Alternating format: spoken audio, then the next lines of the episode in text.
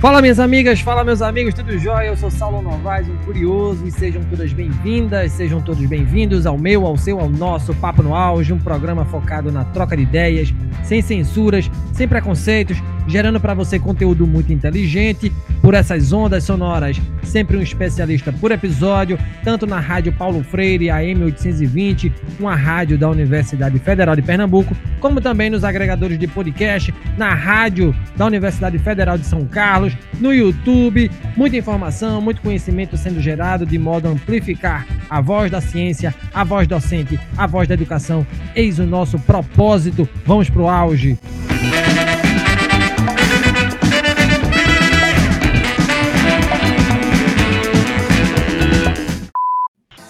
O número de influenciadores digitais, pessoas com mais de 10 mil seguidores, cresce a cada dia no Brasil. Aliás, o país é o primeiro no mundo quando o assunto é a quantidade de pessoas que usam a internet para divulgar o seu conteúdo. São 500 mil pessoas. Isso quem diz é a consultoria estadunidense Nielsen, indicando que o marketing de influência vai crescer 53% ainda neste ano por aqui. Só para a gente ter uma ideia do volume e do crescimento desse mercado digital. Há mais influenciadores do que dentistas e arquitetos no país. Médicos formados e criadores de conteúdo empatam em quantitativo. Corroborando tais números, se no ano passado apenas 16,8% dos influenciadores brasileiros viviam de seus conteúdos. Esse ano, o percentual dobrou e foi para 34,6%. De acordo com a consultoria de negócios e o Pix e a agência de marketing Branch, temos menos criadores de conteúdo dependendo de dinheiro de marcas para sobreviver. Muitos influenciadores vêm se tornando CEOs de suas próprias marcas. Inclusive, o meu filho de 10 anos já ventilou a possibilidade de ganhar na internet e me chamou para ser sócio dele, ganhar uma graninha, né? Daí eu pergunto, o que é esse mercado de influenciadores digitais? Como ele funciona? Para onde caminha a Creators Economy? Perguntas que serão respondidas pela professora Isaf Karawi, doutora em Ciências da Comunicação pela USP. A professora Isaf é autora do livro De Blogueira a Influenciadora: Etapas de Profissionalização da Blogosfera de Moda Brasileira, de 2020, publicado pela editora Sulina. Ela atua como pesquisadora no Laboratório de Pesquisa Cultura Pop, Comunicação e Tecnologias na Unicinos. É docente convidada na pós-graduação Lato Senso, Mídia, Informação e Cultura da Escola de Comunicação e Artes da USP, onde também é pesquisadora do grupo Com Mais, Pesquisa em Comunicação e Mídias Digitais.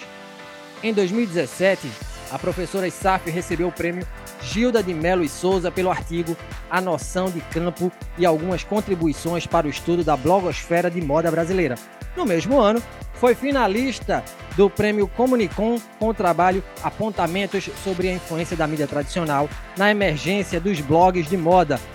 Grande professora, grande assunto. E para começar, professora, bem-vinda ao Papo no Auge. Gratidão por sua participação em nosso programa sobre escolhas. Por que ser professora? Por que ser pesquisadora? Por que o jornalismo, a comunicação? Por que estudar os influenciadores digitais? Mais uma vez, bem-vinda, professora. Obrigada, Saulo. Obrigada pelo convite super gentil e pela apresentação, muito generosa. E cumprimento todo mundo que está ouvindo a gente também, né? E a sua questão sobre por que estudar influenciadores, por que a carreira de pesquisa, de docência, eu acho que essas coisas todas estão um pouco interligadas, porque mesmo a escolha pelo jornalismo vem, né? É, eu costumo brincar quando eu era professora na graduação de jornalismo que eu apostava com os alunos quando eu perguntava por que, que eles tinham decidido fazer jornalismo, que a escolha tinha se baseado num, numa paixão por leitura, por escrita. O jornalista tem essa característica, né? Hoje em dia a resposta é um pouco diferente, tem muito a ver com redes sociais e inclusive com influenciadores digitais, mas quando eu me graduei tinha muita relação com esse meu a minha paixão por estudo, minha paixão por questionar o mundo, que eu acho que foi o que não só me levou para o jornalismo, mas me levou para a pesquisa também, né? Então, querer entender por que, que as coisas são do jeito que elas são. E acho que essas são as perguntas que a gente faz nesse campo de pesquisa tão negligenciado que é das ciências sociais aplicadas, que é onde está a comunicação, né? E o meu trabalho sobre influenciadores digitais, você foi aí apontando os, os textos que eu publiquei e, e, recebi premiações, eles vêm de uma investigação ainda anterior aos influenciadores. Então eu pesquisava blogueiras de moda, né? Nos blogs mesmo, né? No texto, enfim. E, e, o meu desejo de compreender essa profissionalização, o que eu estava ali entendendo como uma profissionalização, veio justamente de um ser leitora de blogs na época, mas também porque quando as blogueiras de moda surgiram, elas desestruturaram o mercado da comunicação. E isso foi decisivo para eu formular a minha pergunta, né? A minha pergunta problema, que eu ia investigar elas desestruturaram o campo do jornalismo de moda. Então, elas entraram sem formação no jornalismo, completas amadoras, chegando ali e já sentando na janelinha mesmo, fazendo cobertura de desfiles. E elas colocaram muito em xeque as expertises do jornalismo. E foi aí que eu me voltei para essas blogueiras para entender, ué, o que, que é isso que elas estão fazendo, né? É um trabalho, é uma profissão, elas, elas são jornalistas, não são? E foi nessa pergunta que eu acabei acompanhando esse processo de profissionalização. Acho que é um pouco isso, assim, tudo, né? A resposta é, para o nosso papo, acho que é essa resposta longa, a gente guarda aí para o Lattes, né? Muito bacana, bacana, bem-vinda, obrigado por sua participação. Eu tenho muitas perguntas. É um, mercado, é uma seara, é um fenômeno que a mim é muito caro eu sou do tempo ali do ICQ, eu sou do tempo uhum. do MSN. Você falou em mídias sociais, redes sociais, eu sou um apaixonado, vivo nisso e estudo, né? E tento me inteirar com essa dinâmica para a gente também não ficar fora do hype, fora do fenômeno, enfim. Professora, seguindo aqui com o nosso roteiro, é, explica para a gente o que é a Creators Economy, por que se fala tanto em influenciadores digitais nos últimos anos e por que hoje em dia muita gente quer ser uma celebridade da e na internet e não quer ser mais médico, nem engenheiro, nem dentista, professora? Bem, antes da gente pensar em creator economy, a gente tem que pensar em marketing de influência, porque muita gente usa essas, essas duas expressões, marketing de influência e creators economy, economy, como sinônimos, como se a Creator Economy fosse assim um avanço, é, um nome 2.0 do marketing de influência, um novo nome para esses profissionais, para esse tipo de atuação. E não é. Quando a gente pensa em marketing de influência, a gente está caracterizando um tipo de atividade que faz parte da comunicação digital ou do marketing especificamente, que é o trabalho com influenciadores na parceria comercial com marcas. Então, uma marca contrata o um influenciador prevendo que ele tem influência, e eu estou usando aspas aqui, né, porque essa ideia de influência é muito cara para ciências sociais, né, mas as parcerias comerciais dos influenciadores com marcas pensam influência no consumo material. Esse influenciador vai fazer vender, vai me fazer é, zerar meu estoque. Então, essa, essa contratação de influenciadores faz parte de uma estratégia de marketing de influência. O que, que a gente tem visto hoje? Que a gente foi caminhando e avançando no mercado e profissionalizando esse mercado. E os influenciadores digitais se reconheceram como centrais numa economia bilionária, que é a economia da influência digital, né? Então, eles se reconheceram como esses profissionais que, na verdade, estavam movimentando um mercado e que não justificaria trabalhar eternamente como uma ferramenta para marcas. Então, a ideia de um influenciador como uma ferramenta, eu vou lá, contrato e você vai vender para mim, você vai, né? Você vai ser o meu garoto propaganda. Então, o que a gente tem visto hoje é um movimento de influenciadores atuando de forma mais expandida, digamos assim, ampliando o seu modelo de negócio. E quando eu falo modelo de negócio, é forma de monetização do trabalho mesmo. Então, a gente vê influenciadores que não fazem mais só a publicidade tradicional com marcas, o famoso hashtag publi, e eles têm investido em outras estratégias. Então, a gente tem visto influenciadores lançando suas próprias marcas, é, muitas blogueiras de moda que são sempre precursoras dessas mudanças, lançaram marcas de beleza, marcas de maquiagem, marcas de roupa. Ou seja, eles começam a adentrar um outro espaço que não vai depender integralmente de parceria comercial com marca e nem depender integralmente das plataformas. A famosa monetização das plataformas, né? O YouTube é uma plataforma que monetiza muito desde sempre criadores e então a gente vê um pouco mais de autonomia, digamos assim, nesse momento do mercado, com a Creators Economy.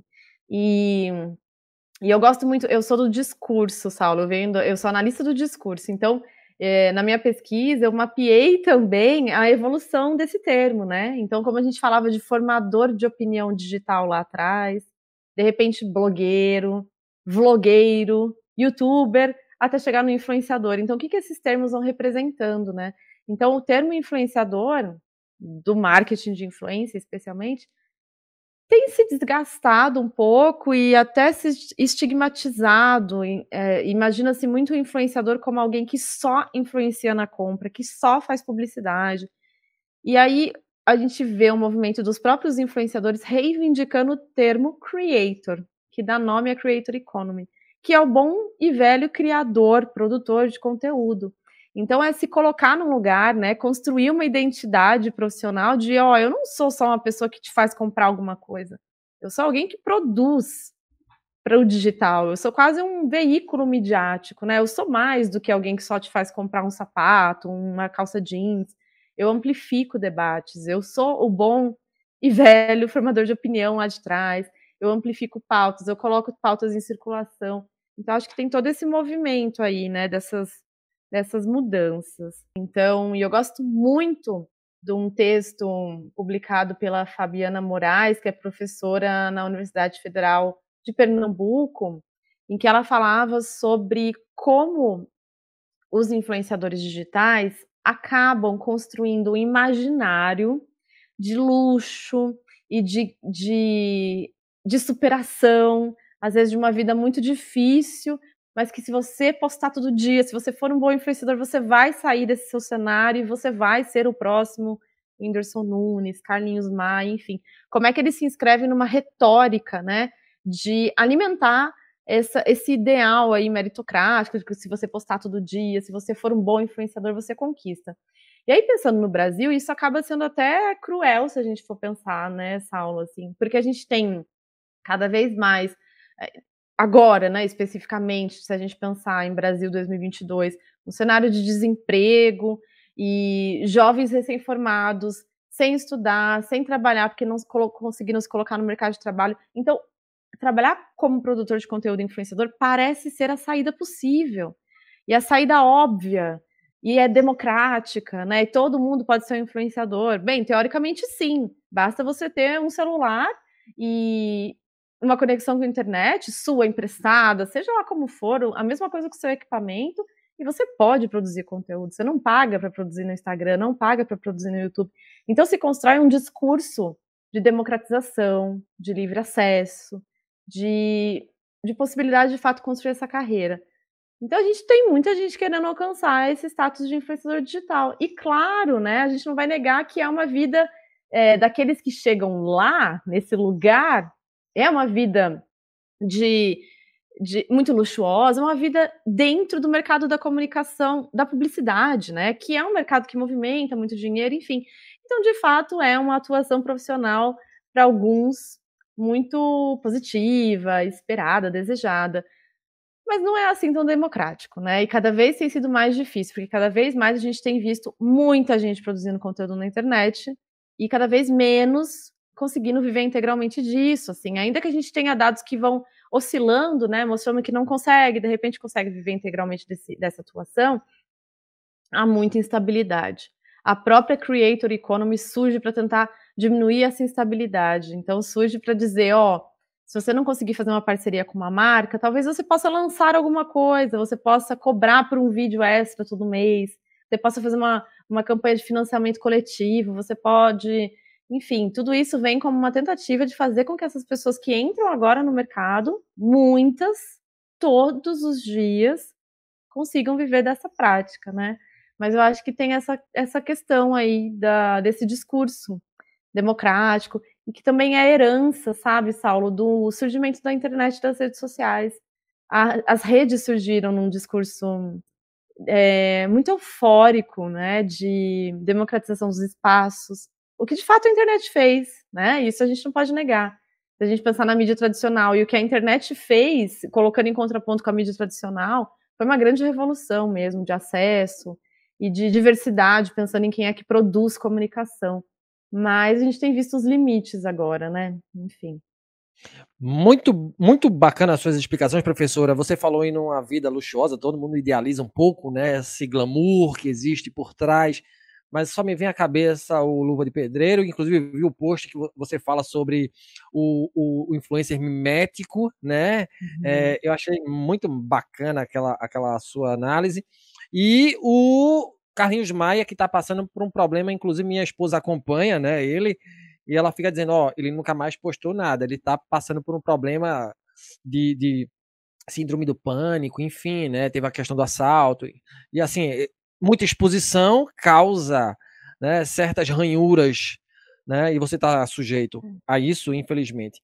Professora, eu vou entrar no metaverso já já, na Web 3.0, já já, tá? Mas antes, nos seus textos, nas suas participações em eventos, né, inclusive eu vi a última da UPix, você fala muito em autenticidade do creator, né, do criador de conteúdo. Qual é a jornada do influencer? O que é, que é preciso fazer para ter relevância influência no mercado digital? Quais conteúdos e performances mais engajam os seguidores? O que quer o público consumidor desse personagem midiático chamado criador de conteúdo e o que querem as marcas desse profissional, professora?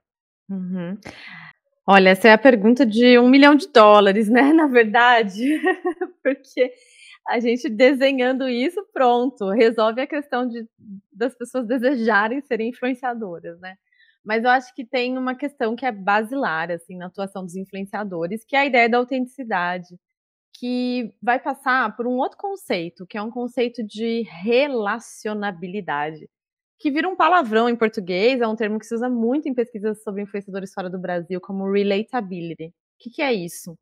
Se a gente pensa na comunicação tradicional, e aí eu vou pensar na mídia tradicional mesmo, a gente tinha pouco acesso direto aos às celebridades, aos jornalistas, aqueles que eram detentores do polo de produção, né? Aqueles que produziam num espaço super fechado que era a mídia tradicional.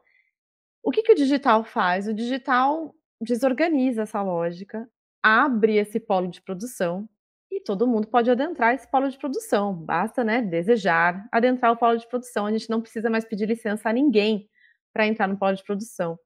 É, a gente tem exemplos disso todo dia. Uma pessoa que tem um canal no YouTube poderia estar ali batendo na porta de uma TV, mas começou um canal no YouTube, né? Uma pessoa que tem um podcast poderia estar ali batendo na porta de uma emissora de rádio mas abriu seu próprio podcast.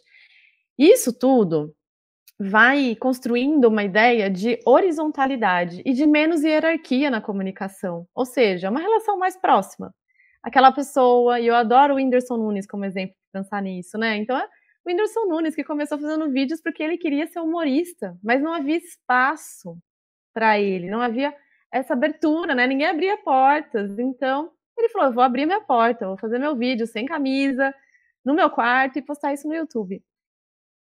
É muito simbólica essa entrada dos influenciadores, porque de fato gera essa sensação de intimidade, de relacionabilidade, de poxa, ele parece tanto comigo, ele tem os mesmos desejos, os mesmos anseios. Se fôssemos amigos, sentaríamos e conversaríamos por horas, né? É essa sensação. E isso se aproxima da ideia de autenticidade, que é aquilo que é genuíno, que é aquilo que é feito com um objetivo de com uma motivação intrínseca, né, interna, interior, um desejo, uma motivação pessoal e você vai lá e faz alguma coisa. Então, tudo que envolve influenciadores digitais tem a ver com essa ideia de autenticidade, horizontalidade e deshierarquização. Não é à toa que o que, que é um influenciador para uma marca? um influenciador para uma marca é uma forma de cortar caminho, chegar numa audiência que reluta muito quando precisa assistir uma publicidade. Quando a gente está no YouTube e a gente aparece uma publicidade com aquele botão 5, 4, 3, 2, 1, a gente fica contando em contagem regressiva para pular. A gente coloca a adblock nos nossos navegadores, porque a publicidade hierárquica de cima para baixo, da mídia tradicional, que é aquela, ah, compre isso, olha como minha marca é boa, faz menos sentido depois da lógica do digital, que é uma lógica horizontal.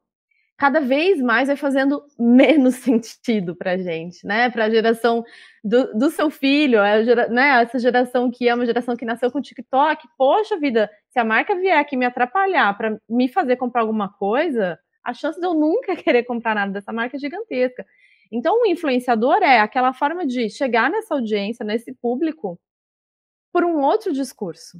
Eu coloco um produto na mão de um influenciador enquanto ele está fazendo o vlog dele da rotina diária, enquanto a blogueira de moda está fazendo a sua maquiagem do dia a dia, enquanto ela está ensinando a fazer um cabelo uma festa. E aí, opa, tem um produto ali, uma publicidade ali. Então, é uma outra relação. E essa ideia é o que vai balizar, por exemplo, influenciadores usarem estratégias de co-construção nos seus canais e perfis. O que, que é co-construção? é convocar a audiência para construir junto. É usar aquela retórica maravilhosa do eu só estou fazendo esse vídeo porque vocês pediram muito. Eu só estou falando disso porque eu recebi muitas mensagens. O que, que é isso? É sinalizar a importância da audiência no processo de produção.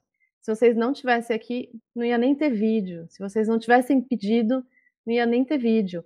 Isso gera uma percepção de construir junto, de co-construção, de horizontalidade de mais intimidade, de mais proximidade. Então, o trabalho dos influenciadores é isso, o tempo todo.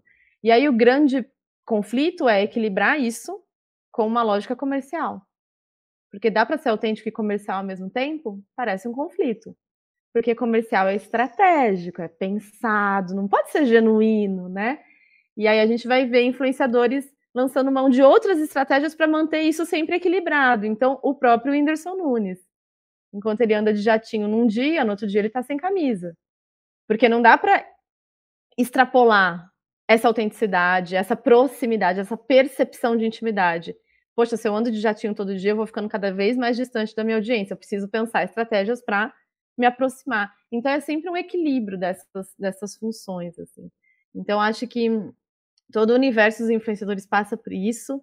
E, claro, passa também por uma expertise das plataformas, né? Uma expertise que tem a ver com dominar plataformas, entender minimamente lógicas algorítmicas, é, assumir uma postura transmediática, que é aquela de é, reconhecer diversas mídias e diversas plataformas e construir narrativas que caminham por diversas plataformas. Isso também é dia a dia dos influenciadores digitais. Enfim, uma lista aí de possibilidades, é, de competências profissionais, né, nesses criadores. Professora, a senhora, sem querer, ratificou é, a minha ideia desse espaço, né? Alguns já me criticaram, mas Saulo, você é um cara que já está criando, né, um certo relacionamento e gostei da palavra que você citou aí, né?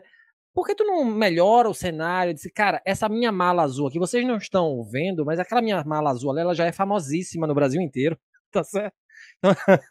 então, assim, é, eu, estou relutando um pouco para dar uma melhorada aqui, porque justamente essa ideia de proximidade que você fala aí, isso para mim é muito confortável. Né? Eu, como professor, eu, como uma pessoa que trabalha numa, numa, numa, universidade, eu acho que a gente. E a proposta é essa, né? Levar conhecimento e ciência aos mais diferentes ouvidos. Então, acho que não podemos né, ser catedráticos ao extremo, né? Então, acho que a proposta meio que tá adequada, né, prof? Eu acho que tá, tá, tá super. Na lógica dos influenciadores, você tá assim, essa é a ideia, exatamente essa. Ah, boa, boa, gostei, gostei. E por falar em algoritmo, você citou o algoritmo aí, é, muitos influenciadores reclamam dos algoritmos das big techs e tem que se moldar aos humores das mídias sociais caso queiram continuar no jogo da influência. Isso gera muito custo de tempo de dinheiro e de aprendizado. Apesar de muitos criadores já terem se dado conta dos benefícios de uma receita diversificada, dados da Influencer, eh, da Influencer Marketing Hub revelaram que somente 5% dos criadores de conteúdo declaram sua própria marca como uma fonte de renda primária. A ponte que liga o conteúdo ao comércio está ficando cada vez menor, mas muitos criadores de conteúdo ainda precisam cruzá-la como é, professora, que influenciadores podem sair dessa dependência dos algoritmos? Essa é a questão que eu tenho pensado assim nos últimos tempos, Saulo, porque uma coisa da minha pesquisa de doutorado, que deu origem ao meu livro, eu acompanhei 52 blogueiras de moda para entender essa profissionalização das blogueiras, né? Então a minha a minha perspectiva metodológica, como eu falei, era análise do discurso. Então eu analisei o discurso das blogueiras sobre o próprio trabalho. Então todas as vezes que elas falavam do trabalho como blogueira, aquilo fazia parte da minha amostra, né, digamos assim. E em três anos acompanhando essas blogueiras, eu não tive enunciações relacionadas ao algoritmo. E isso foi um período de 2014 até 2018, mais ou menos. Essa, a discussão de algoritmo não estava na fala das blogueiras. Nesse mesmo período, youtubers falavam de algoritmo, por exemplo, por conta das lógicas de monetização. Já era algo que aparecia ali. Então, poxa, por que, que um vídeo meu é, eu consegui ganhar mais dinheiro com um vídeo e menos com outro? Por que, que um vídeo foi desmonetizado pela plataforma, pelo YouTube? Então, essa discussão de algoritmo já aparecia entre os youtubers e pouco entre as blogueiras que fizeram esse trânsito blogs, Instagrams e YouTube. E eu estou falando isso porque agora eu tenho me voltado para essa discussão de algoritmos e plataformas, especialmente também por conta de uma discussão de plataformização do trabalho. E a ideia de plataformização do trabalho, ela está ali abraçada com a ideia de uberização. Uberização, acho que a gente já conhece, assim, acho que foi uma palavra muito discutida, a uberização a gente já entende que é o trabalho dos entregadores de aplicativo, dos motoristas de aplicativo. E quando a gente pensa nesses trabalhadores, a primeira coisa que a gente percebe é há uma sujeição a uma plataforma. Uma plataforma que dita o que deve ou não ser feito, como deve ser feito, quanto tempo tem que levar uma entrega. E há um certo desamparo, né? Um entregador de aplicativo, ele não é um, um funcionário de um restaurante e nem trabalha para quem fez o pedido. Então, ele é um trabalhador de plataformas por plataformas. Estou fazendo esse preâmbulo porque cada vez mais a gente tem visto que influenciadores também estão nessa lógica de plataformização do trabalho. É claro que talvez eles não estejam na mesma lógica de precarização, mas eles fazem parte dessa dinâmica de trabalho por plataforma. Isso significa que apesar de existir um discurso de empreendedor de si, de chefe de si, no fim do dia, o influenciador que atua integralmente nas plataformas não é bem chefe de si. Ele tem um chefe que é invisível e é maquínico, é um algoritmo que ele não vê, que ele não conversa com esse chefe, mas esse chefe está lá. Esse chefe diz: esse post não foi bom, não vou mostrar para ninguém. Esse post foi muito bem, vou mostrar para todo mundo. Ou esse assunto não pode falar aqui, eu vou te banir, eu vou suspender sua conta. E é um chefe muito difícil de lidar, né? Porque não tem um momento de feedback com o chefe, né? Que você sente e fala, ó, oh, isso aqui tá legal, isso aqui não tá. Isso não existe. Então, a ideia da, da lógica algorítmica e a sua pergunta, tem como fugir do algoritmo? Não tem, porque a ideia de algoritmo, a, a, a, lógica do algoritmo ela é pressuposto para as plataformas. O algoritmo ele existe por uma razão. A gente fala muito do algoritmo assim como um grande vilão, mas ele existe para poder filtrar a avalanche informativa na qual a gente está inserido, né? Então assim é muito. Se você segue 500 pessoas, sei lá, no seu Instagram, e cada uma dessas pessoas posta dois stories por dia, você tem mil stories para assistir, então você ia ficar o dia inteiro só assistindo stories dos seus amigos. Então, o algoritmo existe com essa função de filtrar um montante de informação. E de um lado, né? E de outro lado, de também entender os comportamentos dos usuários para poder atingi-los com anúncios e publicidades bem certeiras. Então, são essas, essas funções e outras várias, né? Recomendar, algoritmos de recomendação, enfim. Então, fugir do algoritmo não tem como, aí tem que sair da plataforma. Por isso, de novo, a discussão da Creator Economy. A Creator Economy é também uma saída da plataforma. É tentar depender menos da plataforma e ir para um outro lugar fazer uma outra coisa e ter a plataforma como parte desse da atuação, não como a atuação integral. Porque tem muito influenciador que depende integralmente da plataforma. E aí o grande clichê, né? Ah, se o Instagram desaparecer amanhã, o que, que sobra do seu trabalho? Para muitos influenciadores não sobra nada. Ele vai ter que começar do zero num outro lugar. Então, eu acho que é é difícil pensar nessa fuga, mas o que a gente tem visto é influenciadores tentando subverter o algoritmo, né? Tentando subverter a plataforma, tentando. No Brasil isso acontece muito, assim. Então, a gente tem campanhas de engajamento lícitas, tá? Tem muitas ilícitas. Tem gente que compra seguidor, que compra engajamento, enfim. Mas campanhas de engajamento lícitas. Ai, comunidade, pessoal, ó, fiz uma publicidade, vão lá engajar. Então, essa existe uma, uma compreensão do que, que o algoritmo, de como o algoritmo funciona e uma tentativa de jogar o jogo. Ou de subverter. Pensar um jeitinho ali de, de dar uma enganada no algoritmo. Ai, quer falar de política, é, quer falar de um assunto delicado, que a plataforma pode ler como delicado, usar palavras cifradas, colocar, ao invés de um ponto de exclamação, dar uma brincada mesmo, uma, uma brincadeira de subversiva com o algoritmo para tentar se manter na plataforma, né? Ou jogar o jogo, que é tentar decifrar, tentar entender, tentar mapear o comportamento da plataforma para tentar replicar em outros momentos. É um pouquinho um hamster correndo naquele naquela rodinha, porque os algoritmos são eh, mudam o tempo inteiro. As plataformas não têm nenhum compromisso em relação a dizer o que foi feito, o que não foi feito. As plataformas fazem isso? Fazem. Instagram faz isso o tempo inteiro. Adam Mosseri, que é um dos heads do Instagram, o tempo todo faz vídeos dizendo das mudanças, mas não precisaria. Né? Ele não tem uma relação nesse sentido com influenciadores nem com usuários, não tem nenhum tipo de relação. Não, não precisa prestar contas. É isso que eu estou dizendo. Mas estou dizendo, claro, de um lugar de pessoa que está analisando isso. Não quer dizer que eu ache isso interessante, né? essa relação interessante. Mas não precisaria. Faz e os influenciadores vão usando dessas, desses discursos, o que a plataforma diz, para tentar ir se letrando, né, se alfabetizando é, algoritmicamente, assim. Mas é uma disputa, é uma disputa, Saulo.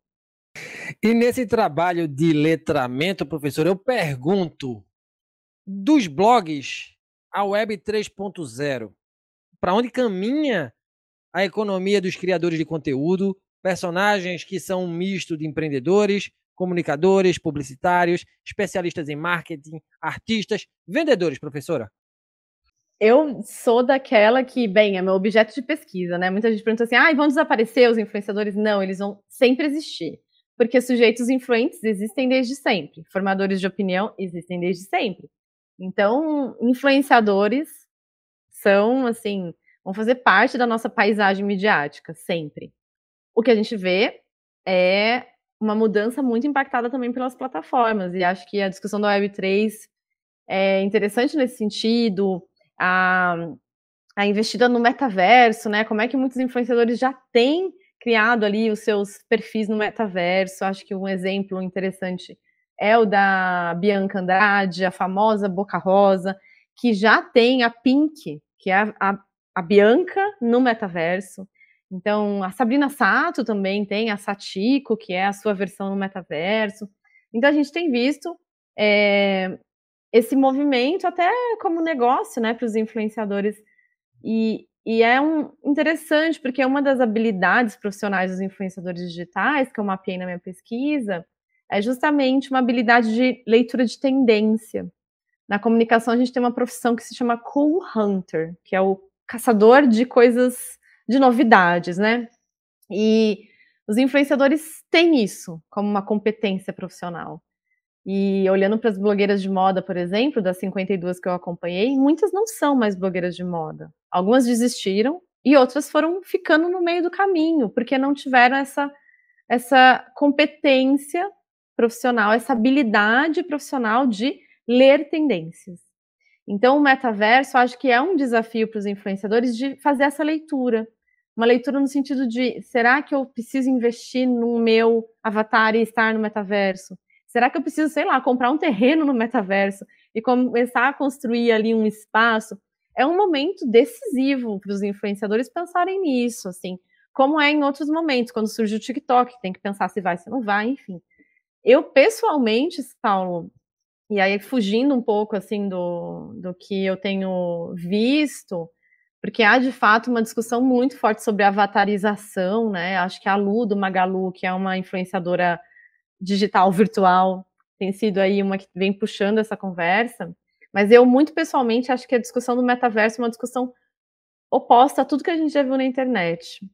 Porque quando a gente pensa em redes sociais, qualquer uma das plataformas que surgem todos os dias, quase, elas surgem e são apropriadas pelos usuários. A gente descobre que alguma coisa apareceu e a gente começa a entrar, ver como é, brincar um pouquinho, falar para o amigo, ó, oh, baixa isso aqui, que isso aqui é legal, eu já tô lá.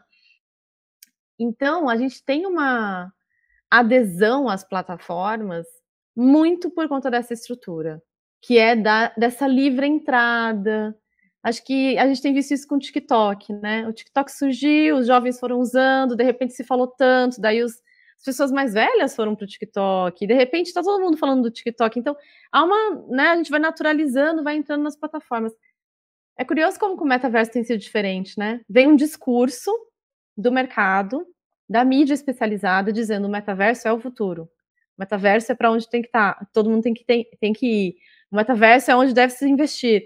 Então vem um discurso hierárquico, vertical, de cima para baixo, dizendo: você precisa entrar no metaverso. E, poxa, todas as nossas entradas em outras redes, plataformas, universos, é, elas não se deram por meio desse discurso, né? Então eu fico me questionando se isso pode impactar na adesão, se isso pode gerar aí talvez uma um pouco um futuro um pouco frustrado. Apesar de, claro, né, o metaverso já está na nossa esse universo 100% digital já está na nossa vida de várias formas, né? Enfim.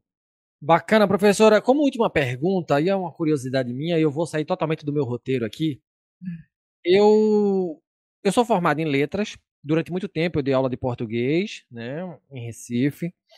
Mas meu sonho era ser jornalista. Porque eu adorava a ideia, o glamour do jornal impresso. Tá? Uhum. Meu sonho é trabalhar numa redação de jornal.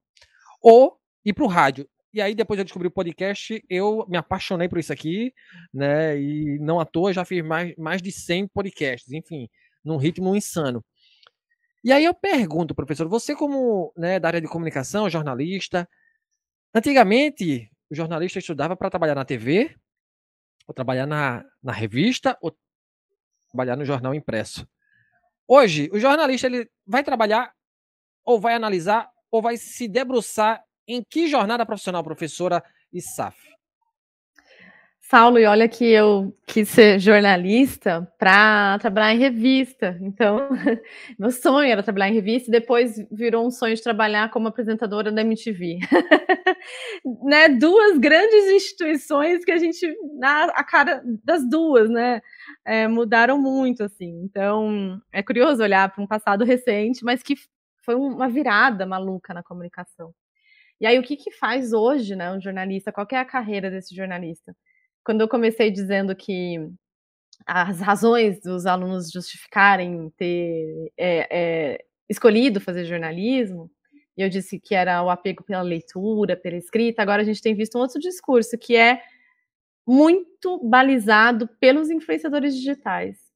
Então, a faculdade de jornalismo tem várias questões éticas muito próprias, né? Então, o jornalista tem uma, uma postura ética relacionada à manutenção da democracia, à manutenção do debate público. Então, esse é o norte da atuação do jornalista. Inclusive, é até uma, uma, uma, uma problemática quando a gente pensa jornalismo mais publicidade, que seria um pouco o espaço das redes, né? Mas esse norte ético, ele não invalida a atuação no digital que, que tem a ver com esse desejo dos alunos, assim, de olhar para grandes influenciadores e pensar, poxa, eu posso fazer isso, mas de um outro jeito, talvez mais profissionalizado, talvez buscando amparo numa formação na comunicação. E o jornalismo oferece isso, né? É uma, é uma faculdade que vai te permitir trabalhar com rádio, com televisão, com impresso. Então, isso tem aparecido muito na carreira dos jornalistas e também como uma angústia. Uma angústia no sentido de poxa, eu me formei, fiz aqui minha faculdade, me graduei jornalista, e agora eu vou para o mercado e eu perco espaço, e estou usando aspas aqui, para uma pessoa que é um influenciador, que sei lá de onde veio, e de repente está aí ocupando um espaço que poderia ter sido ocupado por um jornalista. Bem, e aí eu falo para meus alunos, todo tempo tem seu, as suas guerras, né? E a guerra dos jornalistas nesse momento é essa, infelizmente, é um momento de do jornalista mostrar o que, que é o jornalista, para que, que serve um jornalista, por que, que a gente precisa de um jornalista na nossa sociedade, num momento em que as pessoas se informam sobre a guerra na Ucrânia, por exemplo, por, por perfis de fofoca no Instagram. Isso aconteceu. Um perfil de fofoca no Instagram brasileiro foi um dos primeiros a reportar o início da guerra na Ucrânia para gente, assim. Então, o que, que significa isso, né? Então, acho que é um momento importantíssimo para os jornalistas de aprenderem com os influenciadores, pensarem o digital como um espaço para atuação, ou atuação independente, ou atuação em iniciativas de organizações, enfim. Mas também assumirem cada vez mais esse lugar do jornalista e, de, e evidenciar como a sociedade precisa, né, desse sujeito que é um sujeito que vai manter um diálogo saudável, uma esfera pública em, com um debate saudável, que vai ser aquele cara que vai preservar a ideia do, do factual, da verdade, da notícia, né, enfim, do relato. Então, acho que a gente está num momento quase que de manifesto no jornalismo. É, é, exatamente esse momento. Então, é isso. Não sei se eu te respondi. Eu só fui pela tangente, mas é uma, uma discussão super acalorada, assim mesmo. E, e a gente tem visto muito jornalistas influenciadores, né? E aí isso também vai borrando cada vez mais as lógicas da atuação profissional. Mas a gente vai lidando com essas mudanças do digital. Não serão as primeiras, nem as últimas, né? E manifestando o meu apreço pelo bom conteúdo, eu digo que adorei esse bate-papo e chegamos ao fim do Papo no Auge de hoje com a gente, a professora e pesquisadora Isaf Karaui, que falou sobre a produção de conteúdo digital no Brasil, sobre o mercado de influenciadores digitais. Professora, muito obrigado por sua participação em nosso podcast, muito legal a nossa conversa de hoje. Gratidão, gratidão, gratidão, professora. Obrigada, Saulo. Eu que agradeço o convite, foi ótimo. Espero que tem, quem ouviu até aqui também tenha gostado da conversa e a gente se vê.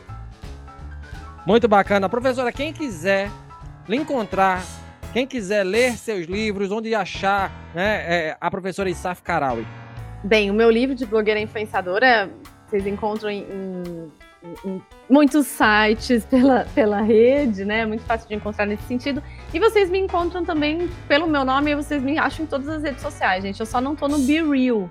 Mas em todas as outras eu estou, mas o Real é muito inédito ainda, talvez, né? Enfim, ainda não estou lá, mas estou em todas as redes e sempre muito aberta ao diálogo. Acho que o meu lugar como pesquisadora também é esse lugar para o diálogo. E a minha presença nas redes também é uma presença que visa o diálogo. Então, espero vocês lá.